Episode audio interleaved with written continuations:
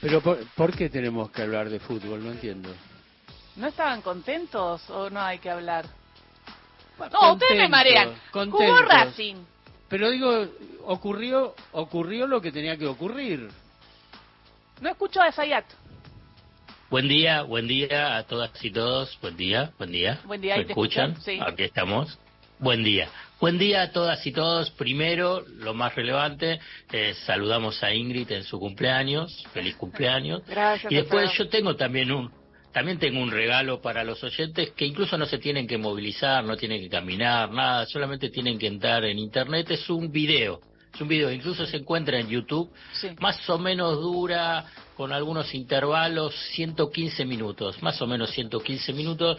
Y que lo van a poder disfrutar, digamos, es un es un, es un video épico, es un video épico donde se, se demuestra, digamos, cómo un grupo de personas, un grupo de personas alentados por, qué sé yo, 50 mil, 50 mil, pueden lograr una hazaña y además poner, eh, em, digamos, dar felicidad a muchos. Es, es lindo, es un video muy lindo. Es un, No, un no, video te- muy lindo. Si quieren les puedo contar el final, les puedo contar Sí, el final de es la eh, historia. 3 a 0 aparte, ¿no? 3 a 0. Y para, y ahora Así 3 a es. 0 según. Ese es el video que regalo, sí. Tará. Disfrutemos. disfrutemos a los de Racing. ¿Y qué dirán los de Independiente? ¿Y Pero qué al- dirán los de Boquita? Alfredo, Racing. 3 a 0, pero digo, yo por ejemplo, después del partido, creo que debo haber visto 75 veces los goles, así que es mucho Sí, más total, que 3 a total, 0. total. ¿Y lo viste parado como siempre? Total. La, el Caminabas, segundo tiempo, el segundo caminabas tiempo, como siempre. Yo me lo imagino cuando mira que camina, ¿viste? Así. Ay, bueno, escucha, Alfredo. Terrible, terrible. ¿estás- sí, señor, estás sí, contento? No, no- no me voy a extender, no me voy a extender mucho más. ¿Estás contento? La no me semana, la semana que viene vamos a hablar en la previa del partido de Racing Boca, eh, porque acá se va a armar debate, se va a armar puja, vamos a armar un especial con Santi Lucía, así que ya te avisaremos. Pero La palabra de, de Agustín Álvarez Rey, el candidato es uno solo.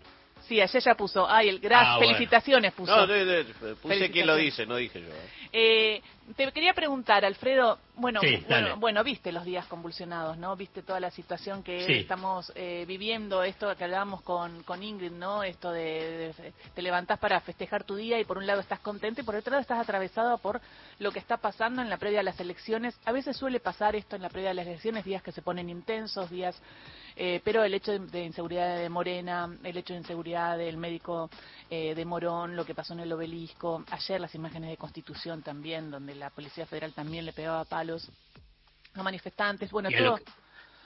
Sí, No, y a lo que le tenés que sumar la inestabilidad económica Exacto. provocada precisamente por la cuestión de las elecciones, ¿no? Digamos, llevando un dólar blue y contado con liquidación, generando incertidumbre cambiaria por encima de los 600 pesos, eh, grandes compañías productoras de alimentos ya adelantando que a partir del lunes van a hacer ajustes en los precios, desestimando eh, la prórroga de precio justo, que vence justo el, valga la redundancia, el 15 de agosto.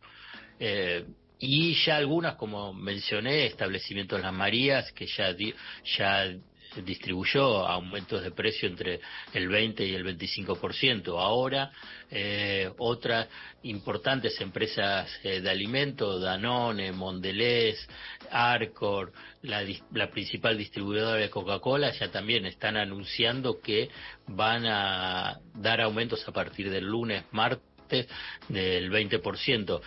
La verdad, difícil de encontrar algún tipo de justificación para semejante eh, semejante ajuste de precios. Frente a eso, Economía ya adelantó que va a prorrogar precios justos.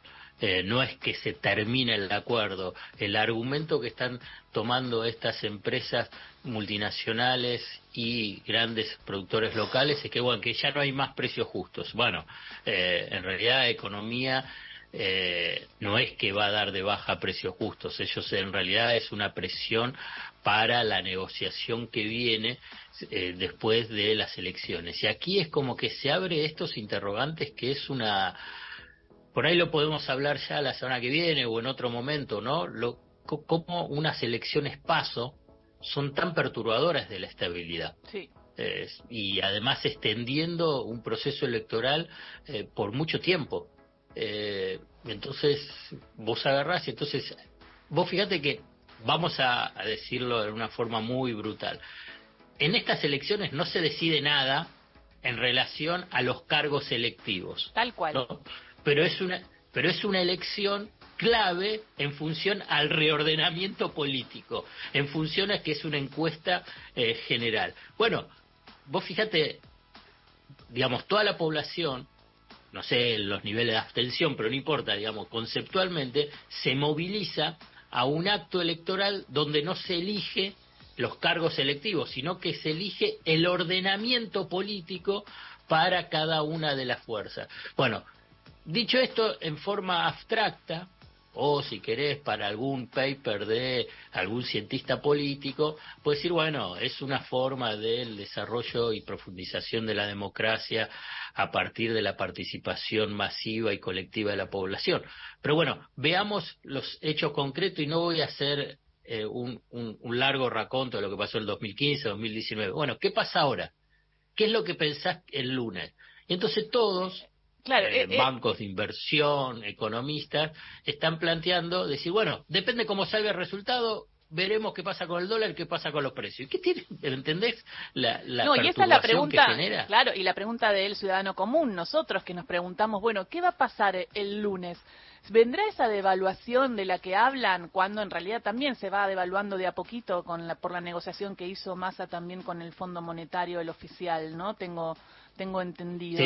Y además, un ciudadano común decide quizás sacar un pasaje antes del 14 por las dudas de esto. Entonces, ¿con qué nos podemos esperar? ¿Con qué nos podemos encontrar el lunes? ¿El ministro de Economía tiene asegurado que no le hagan como una corrida gigante o alguna situación el lunes? ¿Cómo, cómo se defiende el oficialismo? Ahí, aparece lo que los economistas siempre utilizan, una, una muletilla que sirve para eh, eludir una respuesta directa. Depende. depende. Entonces, depende de cómo van a salir los resultados. Esto es eh, lo que incluso piensan los economistas, los banqueros, los empresarios. Eh, rápidamente, Milei va a sacar arriba de 20 o menos, gana Bullrich o gana Larreta, eh, Massa, ¿qué porcentaje de votos va a sacar? Digamos, te lo digo rápido, esos tres escenarios, mezclalos y a partir de ahí arma escenarios. Y bueno, con, eso es uno puede suponer eh, diferentes reacciones. Ahora bien, yo te cuento qué es lo que piensa en economía. En economía, punto uno es va a haber prórroga con precios justos, o sea que van a sentar en la mesa, independientemente de cómo salgan las elecciones, van a sentarlos para decir, no, precios justos continúa, vamos a definir cuál es la pauta de aumento. La última pauta de aumento fue 5% y para algunos productos, precios congelados, el 3,5%. Veremos cómo, cuál es esa negociación. No es que se cae precio justo, como están haciendo lobby y presionando la Cámara de productores de alimentos ni algunas multinacionales. Por el lado del dólar, va a continuar el control en el, mercado de cambio como el actual, como estás diciendo vos, con pequeñas devaluaciones diarias del tipo de cambio oficial, tratando de intervenir sobre la brecha cambiaria, o sea, de el, dólar contado con liquidación y el dólar y el dólar MEP y para evitar, evitar pánicos que por ahí son alimentados por diferentes operadores, digamos, los bancos armaron ya todo un dispositivo de tener dólares disponibles en las principales sucursales ante la eventualidad, ante la eventualidad de que haya algún tipo de corrida sobre los depósitos en dólares. Digamos, todos quien quieran tener los dólares como antes lo va a tener. Y, y, siempre los va a tener, digamos. Esto que quede claro, digamos, lo que estoy diciendo es para, al revés, tratar de sacar esos temores, esos miedos que son alimentados. Esos dólares existen. Es falso que esos dólares no están. Es falso que fueron eh, utilizados, como dijo en una forma irresponsable eh, Mauricio Macri diciendo que el Banco Central se había eh, había agarrado unos 8 mil millones de dólares de los depósitos en dólares. Eso es falso, es falso de toda falsedad. Entonces esos dólares están comentan, dicen que los bancos tienen por, lo menos en, en, en, todo el sistema cuatro mil millones de dólares líquidos disponibles, billetes para cualquier eventualidad. Y el Banco Central a la vez también tiene eh, más de mil millones de dólares también para poder asistir a, los bancos en el supuesto de que fuese una corrida fenomenal. Así que aviso a los oyentes, si les llegan esos mensajitos de reenviar, reenviar, reenviar que te llegan por WhatsApp, que son tremendos y son llenos de mentiras y fakes, no les hagan caso, por favor, porque eso es lo que genera eh, una, una acción, ¿no? A través de las mentiras. Bueno, y quería compartir con Sayat y con todos ustedes, con Sayat, además del 3 a 0, la alegría del 3 a 0, quiero compartir que en un día como hoy de 2019 también hubo unas pasos en donde Alberto y Cristina sacaron el 47,7% y Macri el 31,8%. Eh, Kisilov le gana con mucha ventaja a Vidal en la provincia y también se anunciaba una disparada del dólar hubo algo de eso y hubo un Macri que repartió culpas a diestra y siniestra eh, y, claro.